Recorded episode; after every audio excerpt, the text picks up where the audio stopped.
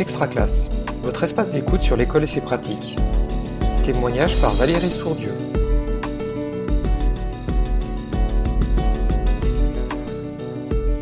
Bonjour, aujourd'hui nous interviewons euh, un parent d'élève, d'une élève qui est en classe de 6e dans un collège qui est un peu à la frontière entre le rural et l'urbain. Alors, on a plusieurs questionnements qui viennent en cette période de confinement un peu particulière et surtout sur la manière dont les parents s'organisent pour assurer la poursuite des cours.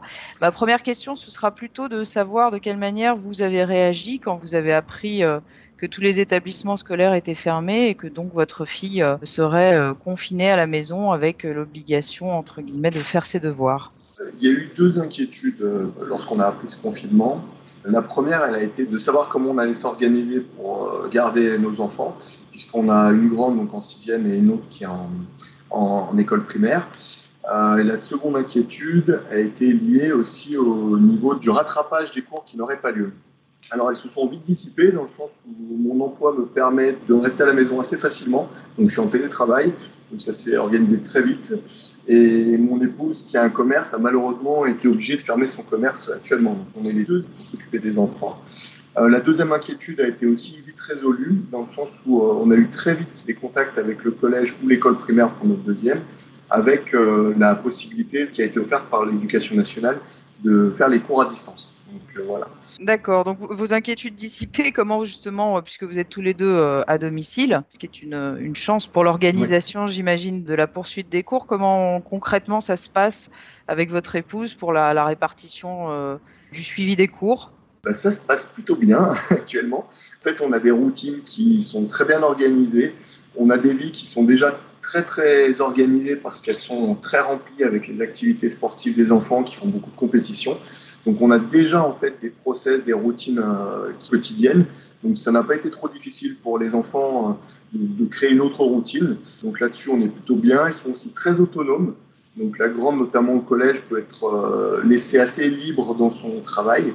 On lui fait confiance et on vérifie derrière elle régulièrement son travail. Euh, L'appel à l'aide dès qu'il y a besoin pour vérifier aussi son travail ou pour euh, surmonter une difficulté. Donc là-dessus, ça se passe plutôt bien. Vous disiez qu'elle faisait de la compétition au niveau des activités sportives, parce que c'est pas uniquement les matières, euh, on va dire classiques. au niveau des activités sportives, est-ce que vous avez organisé quelque chose avec elle? Oui. Alors, avant qu'on ait les propositions qui ont été faites par sa professeure d'EPS, on est très sportif à la maison. Donc, du coup, en fait, pratiquement tous les jours, on va les faire courir. Elles ont quelques entraînements pour euh, se substituer au manque d'entraînement euh, de leur sport habituel. À cela se rajoutent maintenant les propositions qui ont été faites par leur prof de PS concernant un petit travail à la maison euh, sur du, workout de 7 minutes, enfin de 2-3 fois 7 minutes. voilà. Et est-ce que vous suivez un, emploi du temps très strict ou est-ce que l'emploi du temps, elle l'adapte d'elle-même Alors l'emploi du temps, il était très strict au départ. On a tendance à l'assouplir un petit peu aujourd'hui pour aussi que la maison ne se transforme pas en un lieu euh, trop strict. Du coup, on est un petit peu plus, euh, un peu plus souple. Euh, sur l'organisation du travail, par contre, euh, ma fille est assez libre sur son organisation personnelle dans le sens où on ne va pas lui imposer, par exemple, de 8h à 9h faire des mathématiques, de 9h à 10h faire des sciences physiques. C'est elle qui va choisir un petit peu en fonction de la somme de travail qu'elle a effectuée. Et au niveau de la gestion euh, de l'écran, parce que forcément elle passe plus de temps devant son écran qu'habituellement, est-ce que c'est quelque chose auquel vous faites attention ou d'elle-même elle arrive à, à, se gérer toute seule? Alors on y fait attention, je pense qu'elle travaille euh, allez, 2 heures, 2 heures et demie le matin et 2 à 3 heures maximum l'après-midi sur écran. La question du téléphone portable, notamment, en fait, elle n'en a pas proprement dit à elle aujourd'hui. On l'accompagne dans la mise en place sur toute sa première année de collège. Donc son téléphone est en fait est bloqué sur un certain nombre de fonctionnalités, sur le temps auquel elle a droit par jour. Donc euh, maximum, c'est deux heures par jour. D'accord. Et par rapport euh, justement euh, à ce téléphone, comment elle, elle, arrive à entretenir ou à garder le, le lien virtuellement avec ses camarades de classe? Alors, elle utilise plutôt certaines messageries instantanées en fait pour garder le contact, mais aussi pour partager sur les devoirs en fait qu'elle effectue. Quand elle a une question, qu'elle n'a pas compris quelque chose, si elle ne fait pas appel à nous, parfois elle répond ou elle appelle ses, ses camarades de classe. Elle utilise aussi les messageries instantanées pour euh, prendre des nouvelles de ses amis. Euh, elle est peu dans le contact téléphonique, par contre. C'est vraiment plus la messagerie. on regrette un petit peu de notre côté, mais c'est comme ça.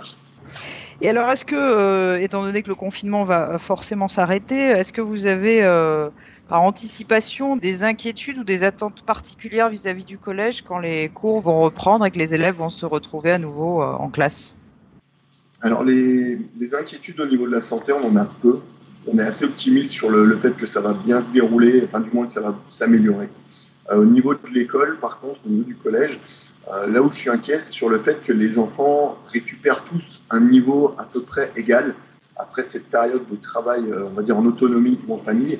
Euh, et, j'attends en fait que l'école soit bien consciente qu'il y aura des disparités importantes et qu'elle en tienne compte dans les évaluations futures, que ce soit cette année, mais aussi l'année prochaine, puisque ça risque de se ressentir sur l'an prochain. Nous vous remercions, Monsieur Ramirez, pour cet entretien. Merci. Retrouvez tous les autres épisodes de la série sur l'espace extra-classe de Réseau Canopé et sur les réseaux sociaux. Une production Réseau Canopé 2020.